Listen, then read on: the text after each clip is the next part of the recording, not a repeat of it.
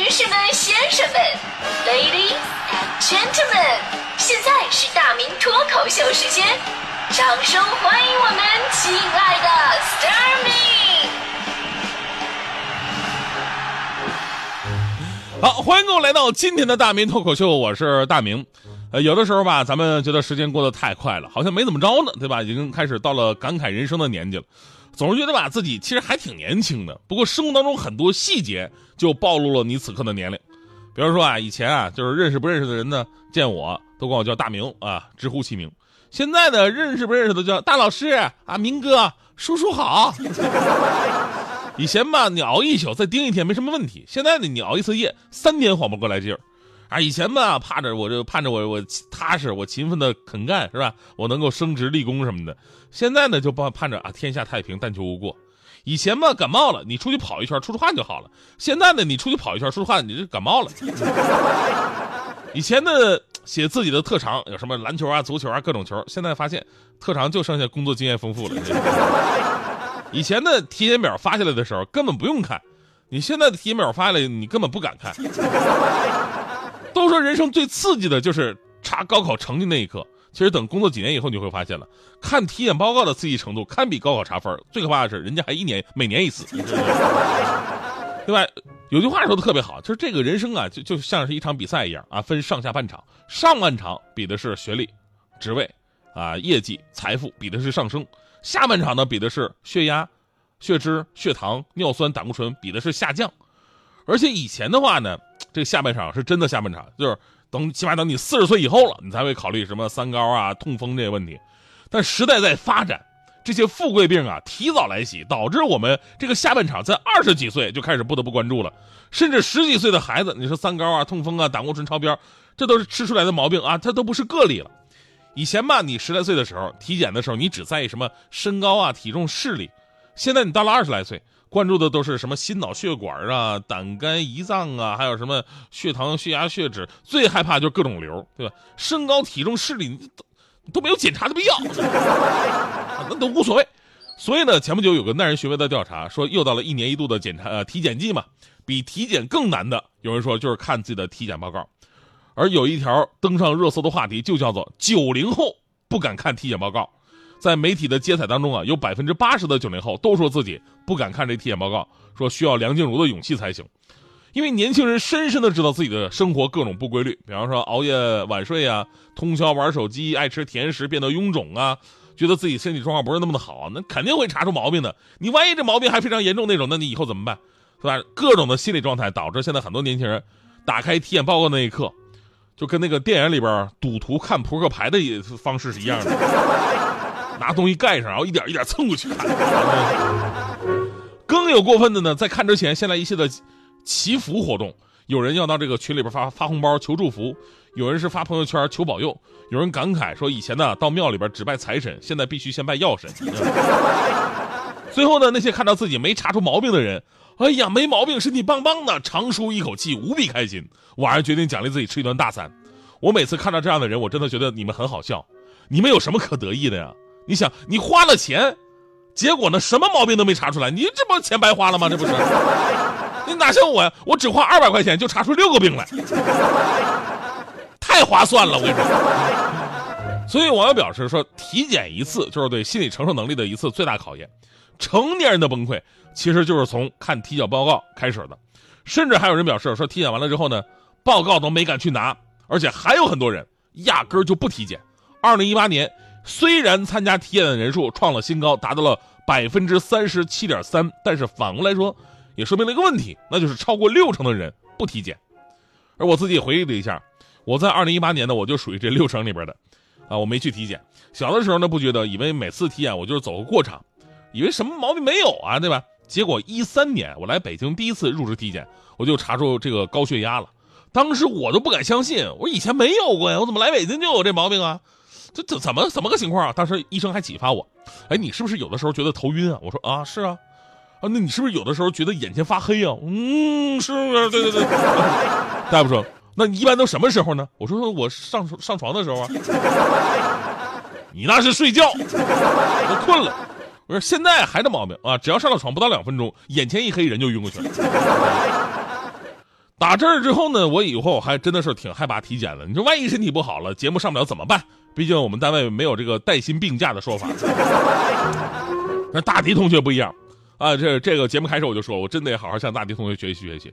大迪同学特别的惜命啊，热衷于体检，有事没事去医院检查身体，非得让大夫说自己有毛病。前不久呢，我发现他养成一个养成一个习惯，什么习惯呢？就一吃完饭啊，立马回到办公室就在躺着。座椅一放放倒啊，在那挺着。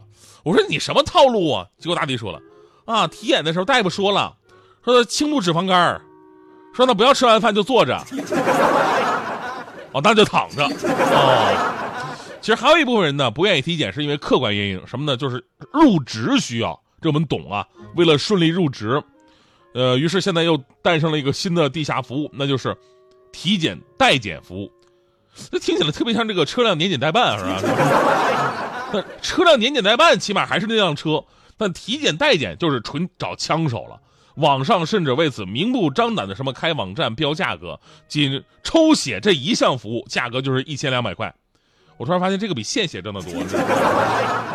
法律界人士认为啊，代人体检是一种作弊和欺骗行为，涉嫌欺诈与非法经营。劳动合同法第二十六条规定，以欺诈、胁迫的手段或者趁人之危，使对方违背真实意思的情况之下订立劳动合同的，可视为劳动合同无效或者部分无效。那劳动合同无效，用人单位就可以以欺诈为由，随时跟你解除劳动合同。那从事代检业务的公司也可能会构成刑法所规定的非法经营罪，要承担相应的刑事责任。同时呢，其实这个代检行业本身也存在很多乱象，最经典之一就是敲诈。人家有内部人士说了。说这个现在很多这个体检代检公司吧，向顾客介绍的时候说，哎呀，那个我帮你抽个血啊，我抽我的血，这样的话你就会查查不出来你的毛病了吗？我只收你一千两百块。但实际上呢，实际上人家给你做完代检之后吧，人家可能会跟你要三五千，呃，就瞬间我给涨价了。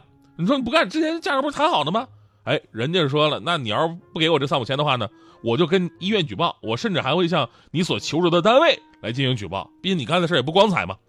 所以说，代人体检这项服务啊，本来就是黑色不合法的，大家伙千万不要去尝试。同时，也希望啊，这个企事业单位能够消除这些就业歧视，监管部门加大对乙肝病毒携带者或者其他患者的一个维权帮助。最后，咱们说回到体检，其实现在我们都已经认可了体检是非常重要的一个事儿啊，必须要认真对待。上学的时候有考试，而如今呢，我们其实也可以把体检看成每年对我们身体的一项考试。为了这次考试，你要时不时的让自己保持状态。其实人身上大多数的疾病萌芽期和亚健康的状态是可以逆转的，养成良好的生活习惯，比后来去什么什么大医院啊、找名医啊给你看病这都重要。尤其吧，体检可以被动的去激励你去改变自己。强哥就是，强哥这个烟瘾特别的大，自己平时不注意啊，我们怎么说都不好使。人人都知道吸烟有害健康，烟盒上都写着，他光说没有用啊。直到有一年去体检的时候，大夫跟他一顿威胁，说你以后你要再抽烟的话，怎么怎么着。强哥出来腿都软了，啊，这这话就大夫说好使吗？然后强哥疯狂戒烟，各种办法，开始说这个电子烟可以戒烟，抽电子烟，后来说嚼槟榔可以戒烟，可以开始嚼槟榔。现在强哥真的是跟以前不一样了，发生重大改变。他呢现在是上午抽烟，下午抽电子烟，晚上嚼槟榔。我想这个人应该是没救了。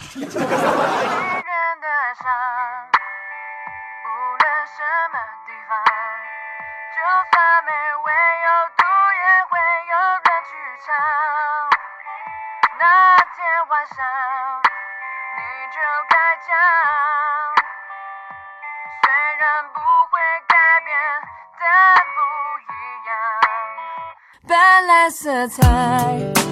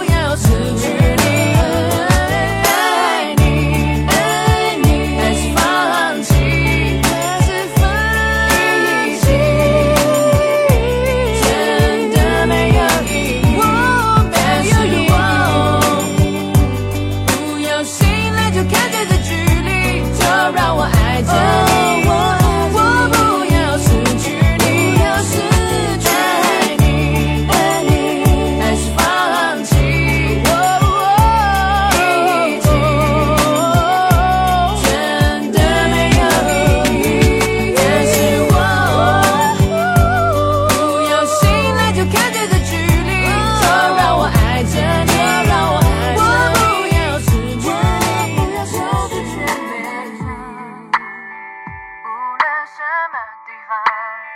就算没味有毒，也会有人去唱。